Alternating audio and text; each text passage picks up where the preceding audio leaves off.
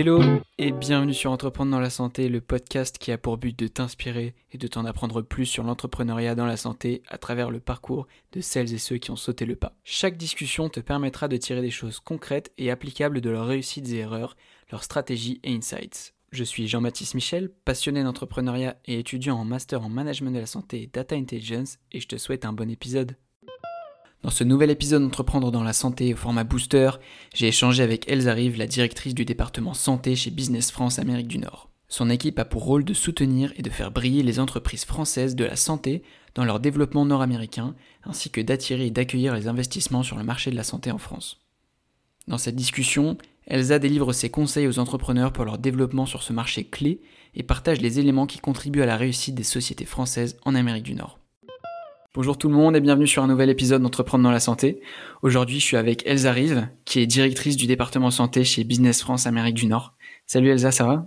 Bonjour, bonjour à tous. Bonjour Jean-Baptiste, très bien. Merci. Merci beaucoup euh, d'avoir accepté cette invitation.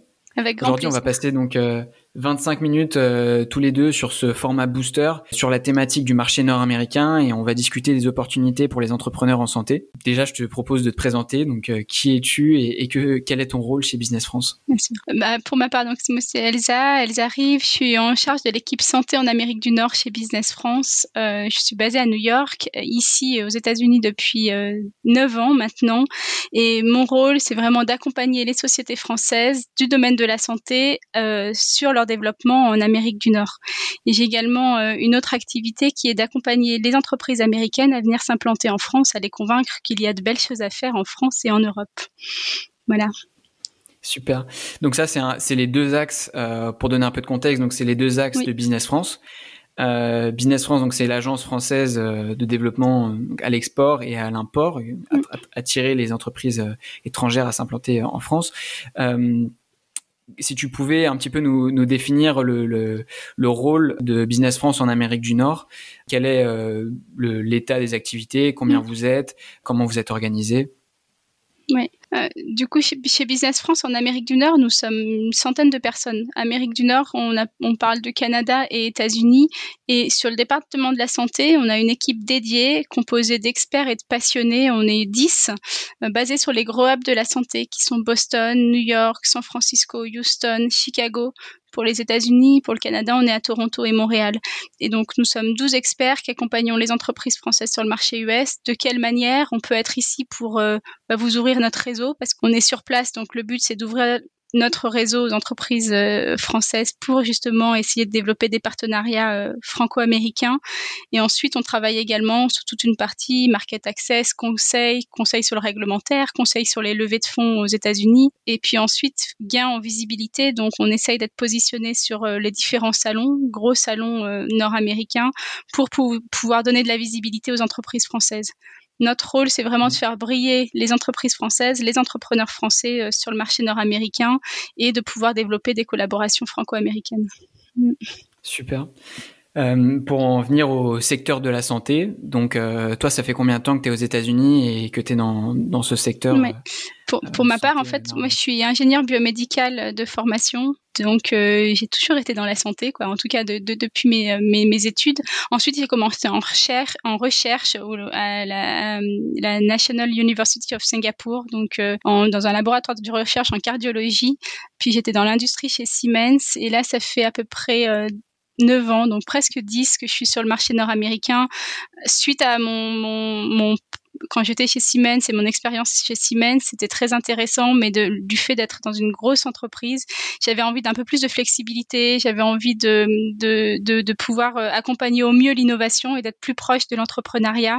Et donc, j'ai rejoint une société de conseil pour justement accompagner les entrepreneurs et les entreprises innovantes de la santé sur le marché nord-américain. Et, euh, et, voilà, et je suis toujours euh, euh dans cette mmh activité passionnée et, et, le fait de travailler avec des entrepreneurs et des euh, et des créateurs d'entreprises chaque jour, ça, ça, ça me donne envie d'aller au travail et me motive. Voilà, c'est passionnant. Super. Et euh, donc concrètement, euh, Business France aujourd'hui, il y a combien d'entreprises euh, Enfin, quelles sont les métriques que tu peux nous partager pour donner un peu une idée à l'audience de de, de je sais pas, de, du nombre d'entreprises qui sont accompagnées, quel type de programme Tout à fait. On accompagne 280 entreprises françaises par an et de deux manières. En fait, on accompagne à peu près 60 entreprises par an de manière individuelle, donc vraiment en mode conseil et là de manière personnalisée. Et ensuite, on accompagne le reste des sociétés sur du collectif, donc c'est-à-dire par exemple à des grosses conférences comme la conférence JP Morgan euh, sur les investissements dans la santé, où là on a à peu près une délégation de 50 sociétés françaises autour de cet événement.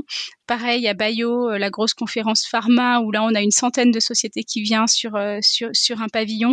Et, et donc dans ces moments-là, sur du collectif, on va accompagner les sociétés pour vraiment euh, briller en tant que groupe mhm. français et innovation française. Et puis, euh, pareil, essayer d'attirer le maximum de, de, beaux partenaires américains à venir rencontrer euh, les Français. quoi d'autre? Dans ces 280 entreprises qu'on accompagne françaises par an, on en a à peu près 30% dans, les, dans le domaine de la biotech, 30% qui sont des sociétés de la e-santé françaises et 20% je dirais en medtech et puis après un petit 10% pour des sociétés qui sont surtout des sociétés de services type CRO, CMO, voilà. D'accord, ok. Donc, euh, quelles caractéristiques tu, vois euh, qui sont communes à ces entreprises dans la santé euh, qui se lancent sur le marché américain? Est-ce que tu reconnais des, traits Est-ce qu'il y a des, étapes clés pour une entreprise pour se lancer aux États-Unis? Euh, la recette magique. c'est ça. Alors, je pense qu'il faut un cocktail d'innovation. Donc, en gros, il faut vraiment, vraiment que la société française ait une innovation euh, euh, mhm. adaptée au marché américain, donc qui répond à un besoin du marché américain, qu'elle ait des financements et euh, des références nord-américaines. Alors c'est toujours la poule et l'œuf parce que du coup on leur on, on demande à, on euh, demande à, aux sociétés françaises d'avoir une référence américaine. Sinon elles peuvent pas venir sur le marché nord-américain. Mhm. Mais en même temps, il faut bien commencer par quelque chose. Mais euh, ce qu'on peut se noter, c'est que je dirais alors sur la partie référence que les Américains sont, sont des early adopters et seront ouverts à des innovations, même si euh, elles sont étrangères, autres qu'américaines. Mhm. Et ensuite, pour revenir à ta question sur la partie euh, euh, quel est l'état d'esprit des, des, boîtes et quelles sont les caractéristiques communes, je dirais que les personnes qui réussissent ici, elles savent s'adapter au marché, elles sont fonceuses, elles ont de l'audace, elles sont perspicaces parce que c'est pas magique, ça prend du temps, il n'y a pas de potion magique et du coup faut faut faut arriver ici préparé, mais faut faut en vouloir. Et je dirais que euh, surtout dans le domaine de la santé, euh, la partie réglementaire, la partie remboursement prend du temps et donc du coup faut faut faut se donner des milestones réalisables. Et donc de se mhm. dire que c'est pas en six mois qu'on va signer nos premiers deals et puis euh, faire un carton plein aux États-Unis, ça prend du temps, ça se prépare et il faut bien compter un an à deux ans pour avoir les premières retombées. D'accord, ok. Est-ce que tu peux nous partager des, je sais pas s'il y a des success stories, euh, euh, des boîtes que vous avez accompagnées qui maintenant performent super bien aux États-Unis que, tu pourrais nous citer Oui, oui, bien sûr. Bah, euh, typiquement, euh, on, on, a, on travaille sur un programme d'accélération qui s'appelle euh, Next French Healthcare. On, on collabore avec, avec, BPI France sur ce programme. Et dans ce programme, on a, on a maintenant plus de, je dirais, 90 alumni français du domaine de la e-santé. Et j'ai des sociétés en tête comme par exemple Ictos, euh, qui est une société qui fait de la AI pour euh, pour les essais cliniques. Et, euh, et Ictos était venu à, à, à, notre programme il y a deux ans et, et grâce à leur carnet de rendez-vous, ils ont maintenant deux deals signés avec des universités américaines. On a une société comme FitMe par exemple qui fait des semelles mmh connectées. FitMe, FitMe a un super deal avec Amgen maintenant, grâce également à des partenariats franco-américains. Donc ça, marche. Et en plus, dans le domaine de la e-santé, ce qui est encore plus encourageant, je dirais, quoi, moins long que dans le domaine de la biotech, c'est que c'est des partenariats et un développement qui est quand même un peu plus court avec des cycles qui sont plutôt entre ouais. 2 et 5 ans que 10 ans, comme en biotech. Oui, ouais, ça va beaucoup plus vite. Et justement, pour en venir à, aux opportunités du marché nord-américain, qu'est-ce que ces entreprises, ces acteurs viennent chercher sur le marché nord-américain? Mm. euh, Est-ce qu'elles viennent chercher euh, en fait quelque chose de plus qu'elles n'auraient pas en France? Mm. Ou est-ce qu'elles viennent juste compléter euh, et, et s'étendre de manière euh, assez, je sais pas, organique comme elles pourraient le faire dans, sur un autre marché? Ouais. Euh, alors, euh, je dirais que déjà le marché nord-américain, c'est vraiment le marché avec la plus grosse, c'est qui a, la, plus grosse part de marché dans le domaine de la pharma et de la et de la medtech. Je crois qu'on est à 45% du marché dans le domaine de la pharma, 55% du marché global dans le domaine de la medtech. Et du coup, elles viennent parce que c'est leur premier marché. Donc le but, c'est d'aller conquérir euh, son, son, plus gros marché. Donc souvent, les sociétés mmh. françaises viennent parce qu'il y a un gros marché euh, et que de prendre même ne serait-ce qu'une toute petite part de marché euh, fera que derrière, ça, ça, ça, sera des revenus qui seront qui seront intéressants. Ensuite, ce qui est ce qui est ce qui peut être recherché aux États-Unis. Alors comme tu dis, il y a une expertise qu'il n'y a pas en France. Alors peut-être pas, mais si parce que finalement, nos sociétés dans le domaine de la santé euh, et notamment les biotech, elles sont vite internationales parce que une société qui travaille sur les maladies rares ou une société qui travaille dans un domaine très particulier, elle va vite avoir des KOL et des influenceurs qui sont internationaux. Donc finalement, on, on voit arriver des sociétés très vite sur le marché nord-américain, ne serait-ce que pour les scientifiques et pour des partenariats avec des universitaires, euh, avec des universités euh, nord-américaines ou pour avoir un, un advisor qui est au bord de la société. Voilà. Et, et finalement, une, une, chose aussi euh, intéressante, notamment dans le domaine de la e-santé, c'est que les Américains sont vraiment des early adopters. Et ils sont ouverts à l'innovation et par moment, euh, certaines sociétés euh, françaises viennent aux États-Unis parce qu'elles se disent que, que l'innovation sera peut-être intégrée plus mmh. facilement, plus rapidement aux États-Unis qu'en France. Ouais, voilà. donc parfois quand on a un produit qui est qui est trop innovant, on va dire, pour le marché euh, français. Euh, et, le time to market n'est pas le bon. Euh, ça peut être plus judicieux de partir aux États-Unis directement et après, pourquoi pas revenir dans cinq ans en France une fois que c'est développé.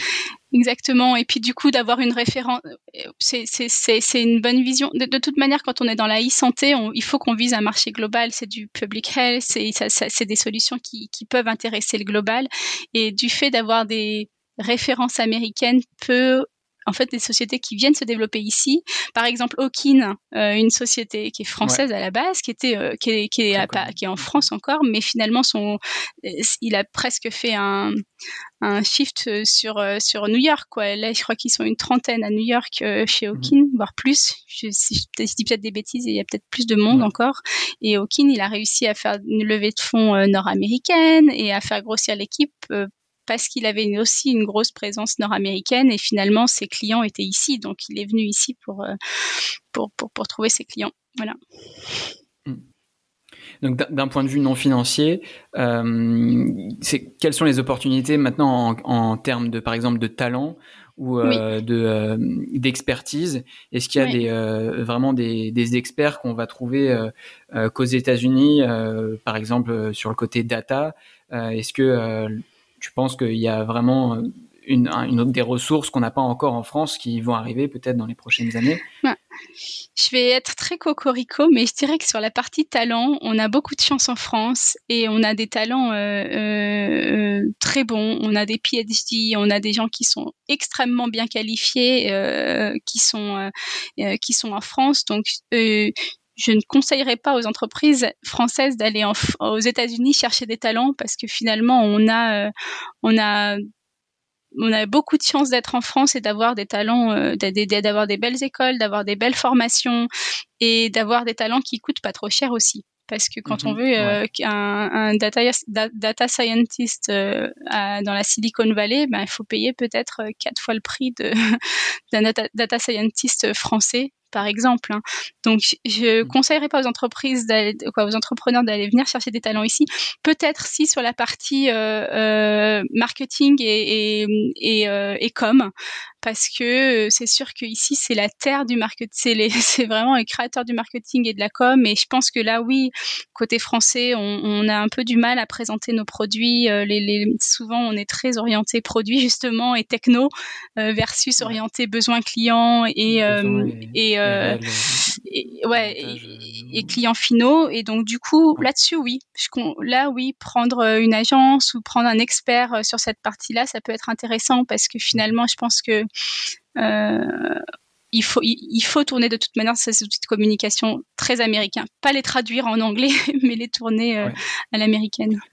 Et justement, c'est une question, quand on part aux États-Unis, quelles sont les choses euh, qu'il est, euh, pour lesquelles il est judicieux donc de, de faire appel au marché local euh, versus euh, qu'est-ce qu'il faut apporter avec soi euh, Je pense notamment à l'équipe. donc tu m'as parlé de la partie marketing, mm. com. Là, ce sera peut-être plus intéressant donc d'avoir des, des, des, externes, des locaux qui auront les codes. Euh, et à l'inverse, est-ce qu'il y a des, il y a des choses euh, qu'il faut qu'on vienne, euh, qu'on apporte directement quand on vient? Ouais. Un conseil moi que j'aurais à donner, c'est que afin de garder le lien en fait entre la maison mère et le, la, la, filiale américaine, souvent quand je vois des success stories, c'est des entrepreneurs euh, français qui sont venus aux États-Unis. Donc en gros, la première ressource que vous allez avoir aux États-Unis, moi, je conseille fortement qu'elle vienne d'un des dirigeants de, l'entreprise pour faire justement le lien entre la, entre France et, les États-Unis, pour ensuite avoir une équipe locale de commerciaux, une équipe locale qui, qui, bosse sur place. Mais il faut qu'il y ait un vrai lien entre la filiale et, euh, les États-Unis. Donc ça, ça serait le, le, premier point. Et pour donner un exemple, je me souviens de Volantis il y a 7 ans, non même plus, 9 ans, ils avaient ouvert leur premier bureau à Washington. À Washington, ils avaient embauché quelqu'un, ça avait moyennement marché, et finalement, euh, c'est seulement quelques années plus tard, qui sont quoi, deux ans après, qu'ils ont décidé de de, de, de, bouger entre Washington et, euh, et Boston. Et euh, c'est Romain Marmot qui, est, qui est co-founder de l'entreprise, qui, qui est venu à Boston et qui a, re, quoi, qui a, qui a redonné du dynamisme à la société, du lien entre justement l'équipe américaine, ouais, c'est extrêmement important.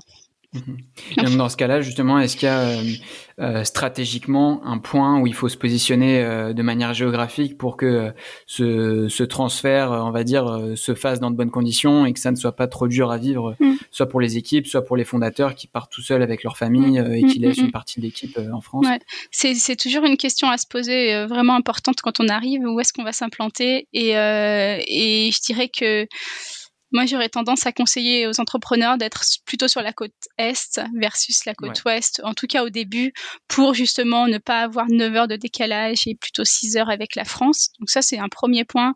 Après, le deuxième, c'est aller là où il y a vos clients finaux, là où est, euh, parce que mmh, le, le, le, networking, c'est tellement important aux États-Unis et c'est comme ça que vous allez vous créer votre réseau.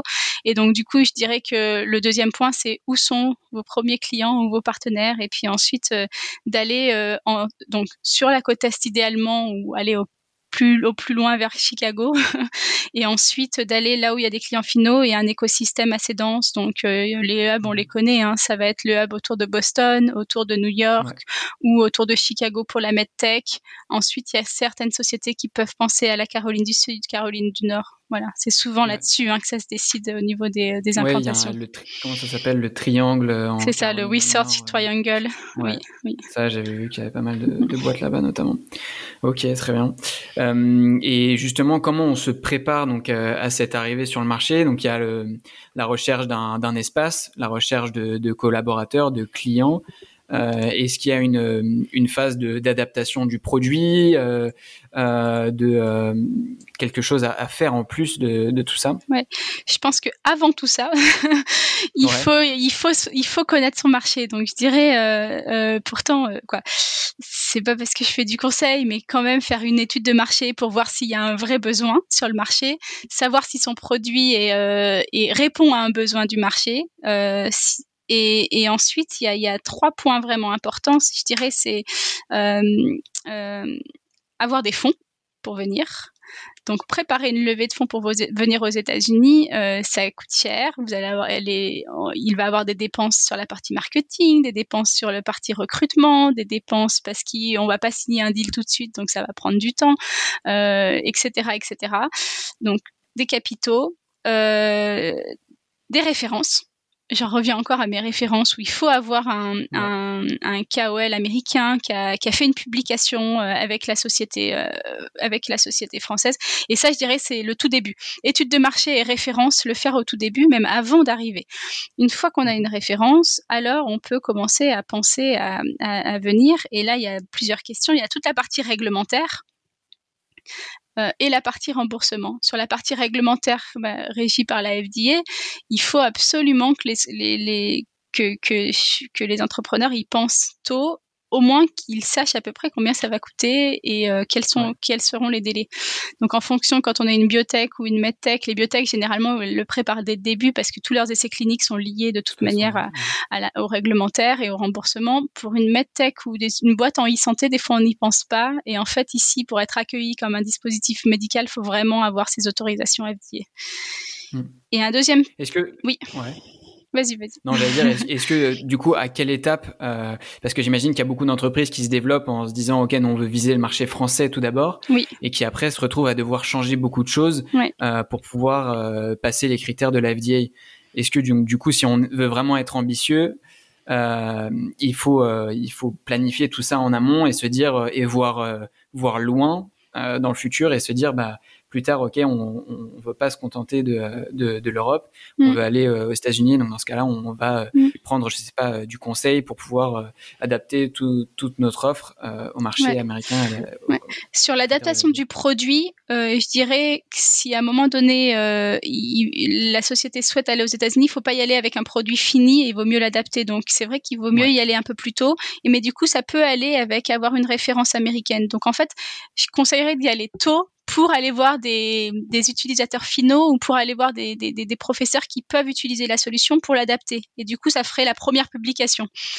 Et, et ensuite, sur la partie réglementaire, alors je dirais que la réglementation européenne est quand même euh, quoi la réglementation si vous passez quoi si l'entreprise passe euh, les accréditations européennes normalement elle aura pas trop trop trop de challenge pour avoir euh, les accréditations les accréditations FDA donc je dirais que c'est vraiment deux volets mais par contre pour adapter le produit oui il faut venir tôt pour justement ne pas se retrouver avec un produit fini qui est invendable sur le marché. Mm. Mmh, mais c'est des coûts un peu plus réduits. Ouais je t'ai coupé tu avais un troisième point ah, euh, ah, oui, le remboursement. Le remboursement parce que du coup oui alors il y a la partie référence, la partie euh, capitaux, la partie euh, réglementaire et remboursement. Parce qu'en fait finalement je vois plusieurs personnes arriver ici en se disant ah bah tiens maintenant j'ai la j'ai la FDA c'est bon je peux venir aux États-Unis je peux vendre. De toute façon les Américains ils payent de leur poche. Et en fait les Américains ne payent pas de leur poche. La santé il y a, il y a pour te donner un ordre d'idée, je crois qu'il y a 8% de la population qui est pas assurée, donc qui eux payent de leur poche, mais de toute manière c'est souvent une population qui a pas beaucoup de moyens. Et ensuite il y a quand même 92% de la population qui est assurée.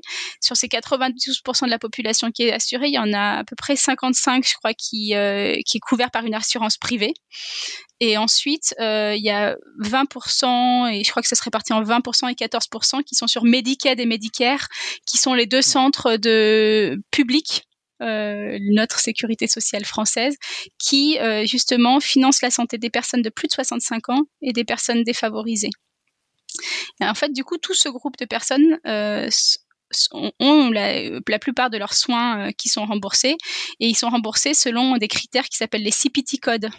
Et donc en fait pour que les sociétés françaises puissent venir sur le marché et vendre, il faut qu'elles obtiennent ces codes de remboursement, ces codes de CPT code. Et ça ça prend 24 mois. Donc à mettre dans sa roadmap. Avant de se dire je vais vendre mes premières prothèses ou je vais vendre mon premier dispositif, il faut quand même euh, voilà mhm. avoir ça en tête. Donc oui, le marché américain, ça se prépare du coup. C'est ce que tu disais, tu vois. Il y, a, plein de choses à avoir en tête avant d'arriver. Hmm.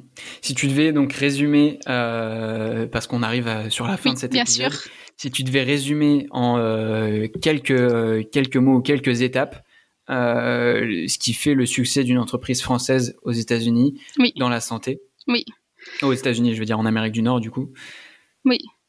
Euh, son innovation, son management de proximité et euh, son, son audace.